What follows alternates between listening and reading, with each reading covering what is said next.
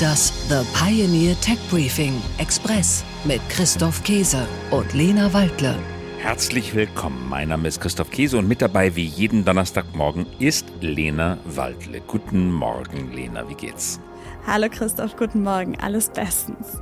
das ist doch gut. Eine gute Voraussetzung dafür, dass wir jetzt in eine neue Folge unseres Podcasts starten.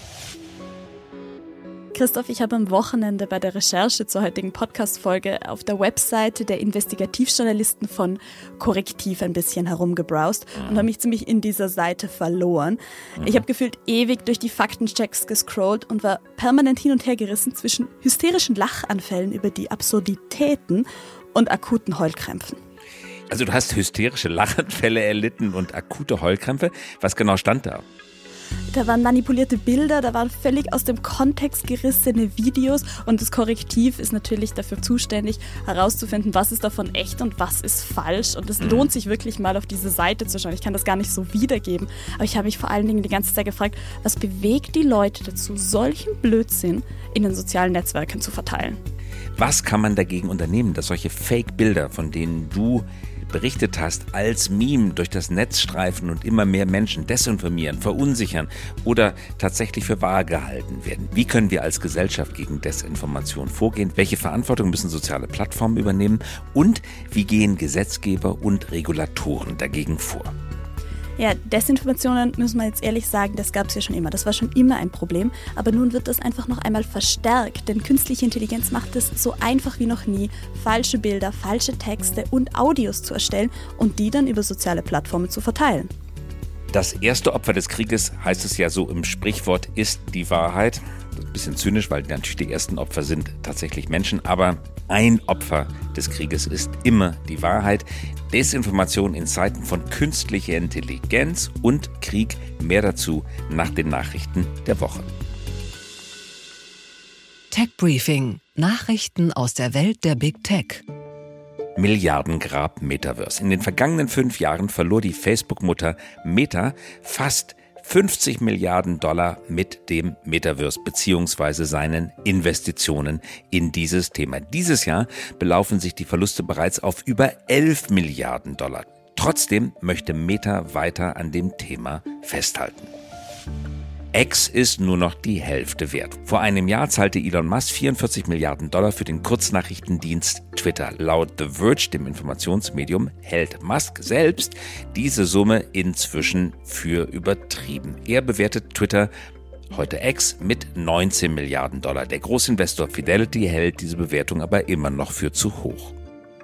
Tech Briefing. Nachrichten aus der Welt der Startups. Mistral AI fürchtet das KI-Gesetz. Das künstliche Intelligenzmodell des französischen Startups Mistral AI könnte nach dem AI Act der EU als Hochrisikotechnologie eingestuft werden. Damit unterlege das Unternehmen strengen bürokratischen und rechtlichen Anforderungen. Mistral AI hat bereits ein viel kritisiertes Large Language Model namens Mistral 7b veröffentlicht. Die KI sei unmoderiert und habe keine Mechanismen, um schädliche, beleidigende oder illegale Inhalte zu verhindern, so die Kritiker. Wettrennen um künstliche Intelligenz. Google kündigt eine weitere Investition in das Software-Startup Anthropic an. Google hatte bereits 500 Millionen Dollar investiert. Weitere 2 Milliarden US-Dollar sollen an das Unternehmen fließen. Anthropic entwickelt mit Claude und Claude 2 eine Alternative zu ChatGPT von OpenAI und Google Bard.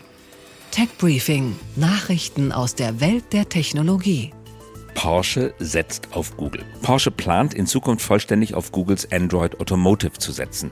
Dazu gehören Navigation, Sprachsteuerung und das App-Ökosystem. Das ist ein herber Schlag für die konzerneigene Software-Tochter Cariat, die bisher die Grundlagen für Porsches Infotainment bereitgestellt hatte möglicher Glasfaserkollaps in Deutschland. Bis 2030 soll in jedem Haus Deutschlands eine Glasfaserleitung liegen. Doch Experten halten dieses Ziel für zunehmend unrealistisch. Ausländische Investoren erwägen bereits, den deutschen Markt wieder zu verlassen und kleineren Firmen droht die Pleite. Das geht aus einer umfangreichen Handelsblatt-Recherche hervor.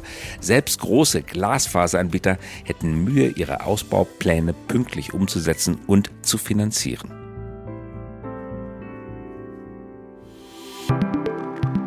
Hören aktuell die kostenlose Kurzversion unseres Podcasts. Sie wollen mehr vom Tech Briefing? Unsere Analysen sowie Expertenmeinungen und topaktuelle Interviews hören Sie auf thepioneer.de/slash techbriefing oder in unserer The Pioneer App.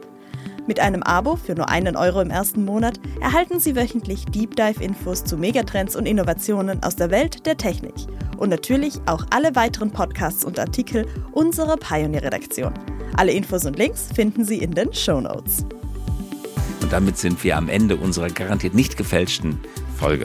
Wir wünschen noch einen guten Start in den Tag und in die Restwoche. Herzliche Grüße senden ihr Christoph Käse und Ihre Lena Waldle. Liebe Grüße und wir hören uns wieder nächste Woche. Bis nächste Woche. Tschüss.